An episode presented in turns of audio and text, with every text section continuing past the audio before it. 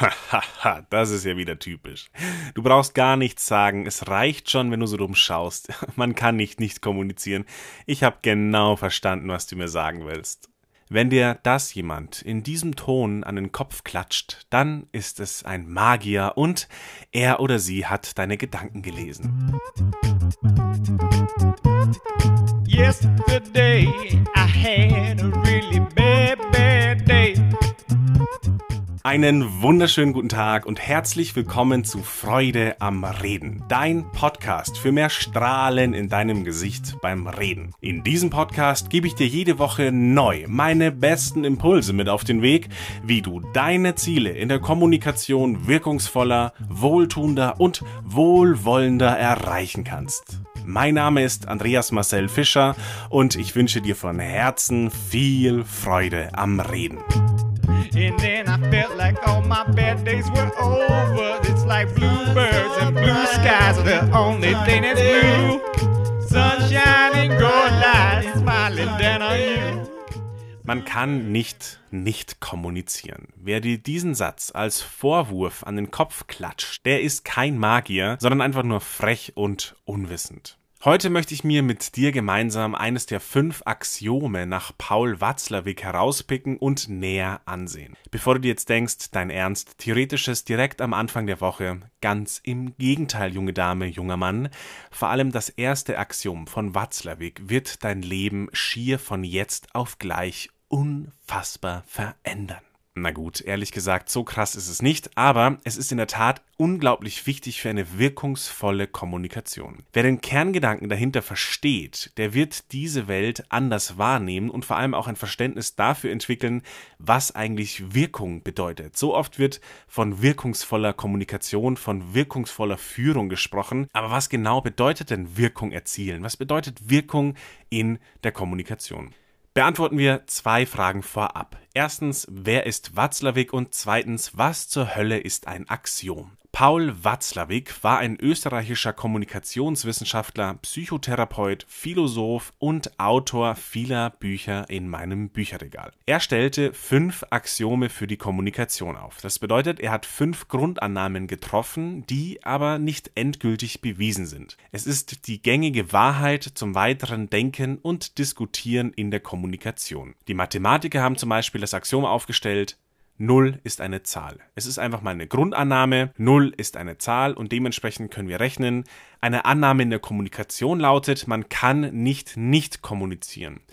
Und dieser Satz klingt schon so ein bisschen verwirrend mit diesem doppelten Nicht. Lass uns gemeinsam herausfinden, was sich hinter dieser Aussage versteckt. Vielleicht kennst du diese Situation. Dein Gegenüber stellt dir eine unangenehme Frage und anstatt zu antworten, schweigst du einfach. Dein Gegenüber lacht blöd und sagt, tja, nichts sagen ist auch eine Antwort. Man kann ja schließlich nicht nicht kommunizieren. Dein Gegenüber meint zu wissen, was du gerade denkst. Wir Menschen, wir denken sehr oft und wirklich aus Herzen gerne darüber nach, was denn das Gegenüber vielleicht denkt, meint oder auch eigentlich sagen wollte. Jemand verschränkt ganz stillschweigend seine Hände, ja, Desinteresse, ganz klar. Jemand lacht, obwohl es eigentlich eine ernste Angelegenheit ist, der nimmt mich nicht ernst. Mhm, ganz klar, der nimmt mich nicht ernst. Jemand sagt nichts, ist aber sehr, sehr nett zu mir. Er flirtet mit mir. Hier sehe ich das Kernproblem. Keiner von uns kann Gedanken lesen, aber immer wieder denken wir, dass wir es können. Wie kommt Watzlawick zu seiner Behauptung, wir würden immer kommunizieren? Wann immer sich Menschen verhalten, also etwas tun oder unterlassen zu tun, immer dann teilen sie dadurch ihrem Gegenüber etwas mit. Sie senden eine Mitteilung. Eine Mitteilung wird nach Paul als eine Kommunikation betrachtet, während der wechselseitige Austausch von Mitteilungen, also das Hin- und Hergeben von Mitteilungen, als Interaktion bezeichnet wird. Irritierend, nicht wahr, wenn ich nur Paul sage anstatt Watzlawick?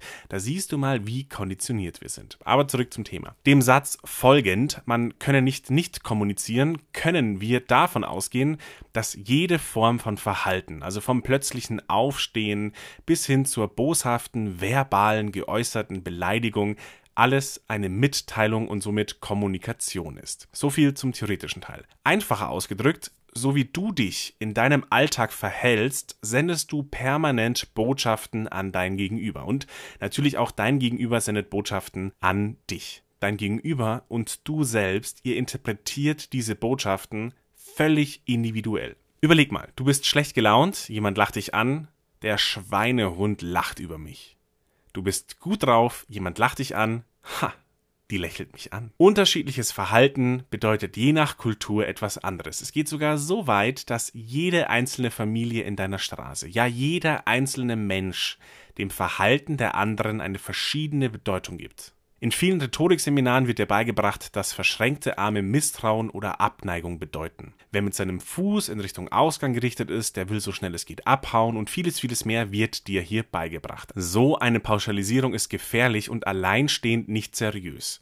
Das ist wie wenn ich zwei Frauen kenne, die nicht einparken können und dann behaupte, Frauen können nicht einparken. Aus meiner Sicht besser formuliert sollte es von daher lauten, wenn Menschen ihre Arme verschränken, dann hat die Erfahrung der Menschen unserer Kultur gezeigt, dass dieses Verhalten in vielen Fällen bedeuten könnte, dass Misstrauen oder Abneigung vorhanden sein könnte. Es kann aber genauso gut bedeuten, dass dieser Mensch, wie ich zum Beispiel, dieses Verschränken der Arme einfach nur gemütlich findet. Und hier scheiden sich die Geister. Auf der einen Seite ist es eine wunderbare Fähigkeit von uns Menschen, dass wir in stille Gesichter etwas hineininterpretieren können. Auf der anderen Seite ist genau das eine unfassbare Herausforderung. Stell dir vor, ich bin Polizist. In Uniform, mit Waffe Sonnenbrille, halboffenem Hemd und von allen meinen Verhaftungen waren 80 Prozent im letzten Jahr rothaarige Jungs, kaum Bart im Gesicht, aber viele, wirklich unfassbar viele Sommersprossen auf der Nase. Was lerne ich daraus? Ich für mich lerne daraus, dass rothaarige Jungs kaum Bade im Gesicht, aber viele Sommersprossen um die Nase herum vermehrt kontrolliert werden sollten, weil ich gelernt habe, dass genau diese Menschen auch tendenziell, diese rothaarigen Knaben, krimineller sind als die anderen 20 Prozent meiner Inhaftierten. Das ist mein Axiom, das ist meine Grundannahme, mit der ich weiter rechne. Ob das der Wahrheit entspricht, sei dahingestellt aber es ist meine Erfahrung als Polizist und natürlich ist es nicht deine Erfahrung als Passant. Das bedeutet, einfach ausgedrückt, dass du dir jetzt denkst, was zur Hölle ist ein Scheißproblem mit rothaarigen Knaben? Du siehst in diesen sommerspressigen, strahlenden Jungs etwas anderes als ich. Ich sehe hier aber nicht abwertend Pumuckelgesichter, sondern ich sehe einfach nur durch die Brille meiner Erfahrung einen gewissen Personenkreis, dessen Verhalten ich so interpretiere, weil ich für mich selbst festgestellt habe, dass sie eben 80 Prozent meiner Inhaftierten entsprechen. Und das, was ich hier sehr überspitzt dargestellt habe, ist eine riesige Herausforderung der Polizei. Racial Profiling. Wenn Menschen rein durch ihr physisches Erscheinungsbild oder aufgrund von besonderer ethnischer Merkmale von der Polizei kontrolliert werden, dann spricht man hier von dem sogenannten Racial Profiling. Wir Menschen lesen in den gleichen Menschen unterschiedliche Botschaften und interpretieren unterschiedliche Botschaften in das Äußere, in das Nichtverhalten, in das Verhalten. Viele denken sich jetzt, ja, okay, das würde mir jetzt nicht passieren, dass ich jetzt die rothaarigen, sommersprossigen Knaben auswähle und dann permanent diese Menschen herauspicke und sage, das sind diese rothaarigen Menschen, die sind ganz gefährlich. In meinen Trainings mache ich dazu gerne eine unglaublich spannende Übung. Ich zeige den Teilnehmenden ein Bild mit zehn völlig unbekannten Personen. Du siehst wirklich nur den Kopf dieser Menschen. Und dann erkläre ich die Aufgabe. Finde den Verbrecher. Welcher dieser Menschen ist ein gesuchter Schwerverbrecher? Und ich will dich da jetzt gar nicht unnötig auf die Folter spannen. Das Spannende ist, auch wenn keiner dieser Menschen auf diesem Foto ein Verbrecher ist, es wird jedes Mal einer gefunden. Und es ist wirklich so, dass sich die meisten Menschen tatsächlich auch immer für den gleichen entscheiden oder für die gleiche, je nachdem welches Foto ich gerade auswähle. Es ist wirklich kein Witz. Und wahrscheinlich ist es so, dass sich diese Teilnehmenden währenddessen denken, tja, man kann nicht nicht kommunizieren, ich weiß ganz genau, was hier gespielt ist. Ich erkenne einen Verbrecher sofort auf jedem Foto. Anhand der auf dem Foto festgehaltenen Mimik eigener Erfahrungen, zum Beispiel auch, wie sehen denn viele Bösewichte oder Bösewichtinnen in Filmen aus? All das kommt zusammen und wird dann in dieses Foto hineininterpretiert. Wer ist der Verbrecher? Wer hat Ich bin der Verbrecher auf der Stirn stehen? Ganz genau, ja, der sieht gefährlich aus. Der hat diesen toten Blick in den Augen und auch diese Augenbraue ist so ein bisschen angezogen, diese leichte Anspannung auf den Lippen. Das muss der Verbrecher sein. Der, ja, der ist es, der sieht böse aus. Alleine der Satz ist doch schon Wahnsinn, oder? Der sieht böse aus. Warum sieht jemand, der böse ist, böse aus? Wie sieht denn jemand, der böse ist, aus? Was ist denn das Böse eigentlich im Gesicht eines Menschen? Interpretationen in das Verhalten oder das Nichtverhalten von uns Menschen in der Kommunikation kann Fluch und Segen zugleich sein. Es ist wie der Vergleich von Raubkatzen mit kleinen Miezekatzen. Du hast gelernt, dass viele Raubkatzen gefährlich sind, aber es gibt eben auch tatsächlich Raubkatzen, die zu Miezekatzen umerzogen worden sind. Und wenn du natürlich voreingenommen bist und nur die Raubkatzen siehst, dann wirst du auch sehr lange ganz, ganz lange Angst haben vor diesen Raubkatzen, auch wenn sie zahm sind, bevor du dich in das Gehege hineinwagst. Ja, deine Erfahrung hat gezeigt, dass in der Kommunikation ein gewisses Verhalten Rückschlüsse ziehen lassen könnte darauf, wie diese Person eingestellt ist. Es könnte eine Abneigung sein, es könnte Hass sein, es könnte Unsicherheit ausstrahlen. Das hilft dir dabei, eine grobe Richtung zu haben, wie ist dieser Mensch drauf, was hat er gleich vor. Es ist nicht die Wahrheit, es ist deine Botschaft, die du in deinem Gegenüber meinst lesen zu zu können. Es ist deine Sicht der Dinge, die ich aber vielleicht so nicht sehe. Wie oft entstehen Auseinandersetzungen, weil der andere mich dumm angesehen hat? Viel zu oft. Viel zu oft. Wie oft werden Herzen gebrochen, weil Blicke falsch interpretiert wurden? Auch viel zu oft. Wir interpretieren in das Verhalten und das Nichtverhalten anderer Menschen verbal und nonverbal einfach sehr gerne sehr, sehr viel. Und leider ist halt sehr gerne sehr, sehr viel falsch. Jetzt könnten wir natürlich sagen, was kann ich denn dafür, wenn mein Gegenüber meine Botschaften falsch interpretiert? Ich wollte ja mit meinem Verhalten oder mit meinem Nichtverhalten was ganz anderes ausdrücken. Es ist doch nicht meine Schuld, wenn die Dame gegenüber mein nettes Lächeln als Flirten betrachtet. Oh mein Gott, was kann ich denn dafür? Schatz, bitte entschuldige, das war doch nicht meine Absicht. Jein. Dein Verhalten kann natürlich nach Lust und Laune interpretiert werden. Und dadurch interpretieren alle anderen Menschen permanent ihre eigenen Mutmaßungen in unser Verhalten hinein und dafür sind wir nicht verantwortlich. Aber Du und ich, wir haben beide gelernt, wie wir Menschen uns verhalten können, damit wir in Harmonie miteinander leben können. Das heißt, ich kann von dir erwarten, dass du verstehst, dass ein langes Anstarren sonderbare Botschaften aussendet und nicht umsonst als sexuelle Belästigung bestraft werden kann. Es gibt gewisse Verhaltenszüge und optische Merkmale, die uns Menschen Angst machen. Achte auf das Miteinander. Es gibt gewisse Verhaltenszüge, es gibt gewisse optische Merkmale, die uns Menschen Angst machen. Das heißt, wenn du für deinen Platz in der Gesellschaft Verantwortung übernehmen möchtest, dann solltest du für dein Verhalten und für dein Nichtverhalten auf jeden Fall Verantwortung übernehmen. Du solltest alles versuchen, um herauszufinden, wie wirke ich auf andere Menschen, welche Verhaltenszüge habe ich, wie wirkt das Ganze auf die Gesellschaft. Aber natürlich gibt es in der Kommunikation auch Momente, in denen du keinen Einfluss darauf nehmen kannst, wie dein Gegenüber deine Botschaften interpretiert.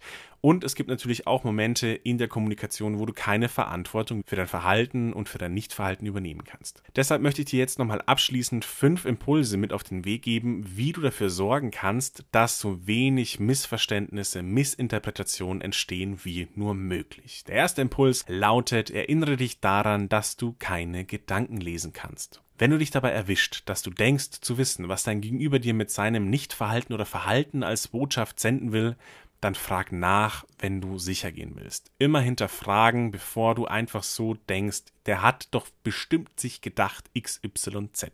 Der zweite Impuls lautet, lerne aus deinen vergangenen Erfahrungen, ja und definitiv ja, aber sei bereit, dich auch vom Gegenteil überzeugen zu lassen.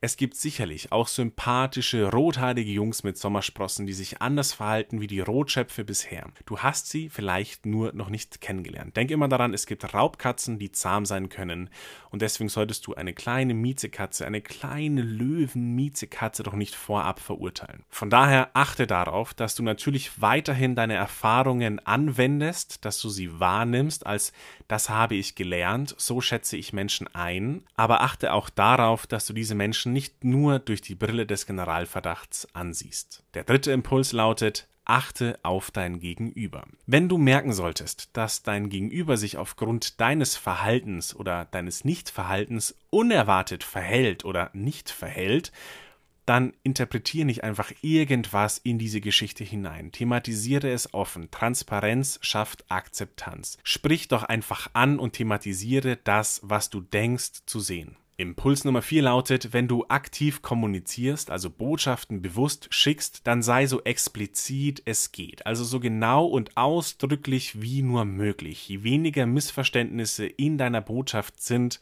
desto besser. Wenn du mehr Freude am Reden haben willst, dann ist dein Ziel nämlich nicht zufällig, sondern aus einer bewussten und präsenten Haltung herauszusprechen, sich also so oft und gut es geht bewusst zu verhalten. In Rhetoriktrainings, wie ich sie zum Beispiel anbiete, da geht es darum, dass du dir der Wirkung deiner verbalen und nonverbalen Kommunikation bewusster wirst und deine Wirkungsabsichten gezielt erreichst. Und natürlich bedeutet das, dass du je nach Zielgruppe anders sprichst, dass du dich je nach Zielgruppe anders verhältst. Wirkung ist subjektiv. Das gleiche Verhalten kann bei Mitarbeitenden eine komplett unterschiedliche Wirkungsabsicht erreichen, je nachdem welcher Mitarbeiter oder welche Mitarbeiterin vor dir ist. Und mein letzter Impuls lautet, hör auf, das Verhalten anderer Menschen sofort immer gleich auf dich selbst zu beziehen. Hab Freude am Leben und am Reden. Nur mit dieser Grundeinstellung bist du mehr bei dir als bei den anderen. Es geht nicht immer nur um dich und es gibt genug dumme und freche Blicke anderer Menschen, die dir einfach nicht gelten. Ignoriere sie